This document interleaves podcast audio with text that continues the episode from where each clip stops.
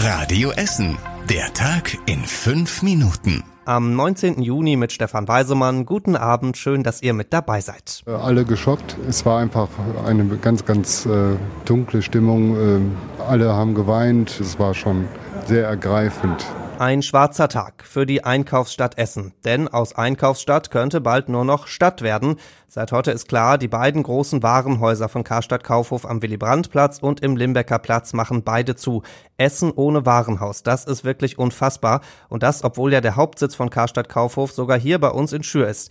Rund 200 Mitarbeiter sollen bei uns ihren Job verlieren. Das ist traurig, auch für viele andere Essener. Das ist ja ein Trauerspiel, wo hier sagen wir, auch der Sitz von Karstadt ist. Ne? Ja, ist halt ein viel sortiertes, großes Kaufhaus. Eigentlich ja so ziemlich das Letzte, was wir hier in Essen haben. Finde ich schade. Insgesamt machen 62 Läden in Deutschland zu, unter anderem auch die in Dortmund und Witten und auch zwei in Düsseldorf. Im Gegenzug bleiben einige Häuser bei uns um die Ecke aber auch auf. Die in Oberhausen, Gelsenkirchen, Mülheim und Bochum stehen alle nicht auf dieser Schließungsliste.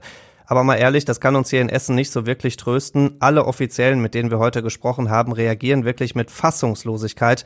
Oberbürgermeister Thomas Kufen zum Beispiel. Wenn das so käme, wäre das auch ein Tiefschlag für den Standort Essen, auch für unsere Innenstadt. Insofern ist klar jetzt auch, wir kämpfen um jedes einzelne Haus und die Gespräche werden jetzt noch weiter intensiviert. Und der Oberbürgermeister kann sich Essen ohne Karstadt sowieso überhaupt nicht vorstellen.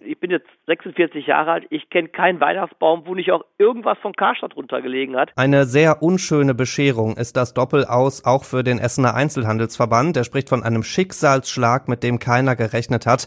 Er hofft jetzt, ähnlich wie die Stadt, auf Gespräche mit den Vermietern, dass da vielleicht doch noch irgendwas gerettet werden kann.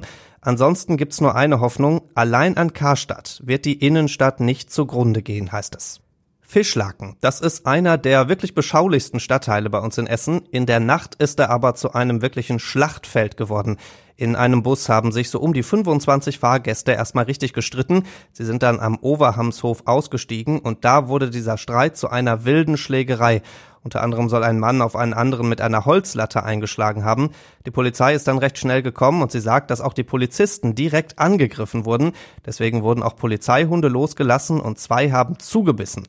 Ein Teil dieser Gruppe ist dann in Richtung des Flüchtlingsheims in Fischlaken geflüchtet und von da kam kurz darauf der nächste Notruf, diesmal von Mitarbeitern. Auf dem Innenhof gab es nämlich die nächste Schlägerei, sogar mit 40 Beteiligten.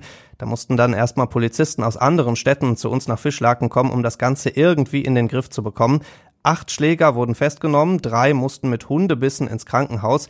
Und worum es bei dieser wilden Schlägerei ging, das ist bisher völlig unklar. Vorfreude pur, die verspürt der Neue auf dem heißesten Stuhl in ganz Essen, dem Trainerstuhl bei Rot-Weiß. Christian Neithardt wird der neue Trainer an der Hafenstraße. Er hat die letzten sieben Jahre den Kultclub Meppen trainiert. Da ging's von der Regionalliga hoch in Liga 3. Das ist ja genau das, was RWE auch sehr gerne will. Die RWE-Chefetage überschlägt sich heute auch schon vor Lob. Neithardt ist offen, authentisch und überaus ehrgeizig, heißt es. Und auch die RWE-Fans sind relativ optimistisch und vorfreudig. Bitte führen Sie uns in die dritte Liga, dann können Sie eine Legende werden, schreibt einer bei Facebook. Wie der Aufstiegstrainer heißt, ist den Fans mittlerweile aber fast egal. Der elfte Trainer in zehn Jahren soll es endlich richten und sich nicht wieder direkt verbrennen. Am heißesten Stuhl Essens. Und das war überregional wichtig. Die Arbeitsbedingungen auf den Schlachthöfen in Deutschland sind oft eine Sauerei. Sieht man gerade wieder am heftigen Corona-Ausbruch in Reda-Wiedenbrück. Auf dem Schlachthof da haben sich mittlerweile mehr als 700 Mitarbeiter mit Corona angesteckt. Und geheime Videos zeigen jetzt, wie die Mitarbeiter in der Kantine trotz Corona ganz eng zusammen zusammensitzen und da essen. Seit heute gibt's deswegen auch fünf Anzeigen gegen den Schlachthof, unter anderem wegen Körperverletzung. Noch im Sommer soll es ein Gesetz gegen schlechte Arbeitsbedingungen auf Schlachthöfen geben. Und zum Schluss der Blick aufs Wetter. Das Wochenende wird ziemlich freundlich bei uns in Essen. Morgen gibt's ein paar Wolken über uns, da kommt aber auch immer mal wieder die Sonne durch, das Ganze bei 23 Grad.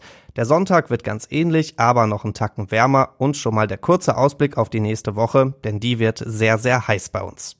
Die nächsten Nachrichten hier bei uns aus Essen gibt's bei Radio Essen wieder morgen früh ab halb acht. Bis dahin wünschen wir euch einen schönen Abend und ein schönes Wochenende. Das war der Tag in fünf Minuten. Diesen und alle weiteren Radio Essen Podcasts findet ihr auf radioessen.de und überall da, wo es Podcasts gibt.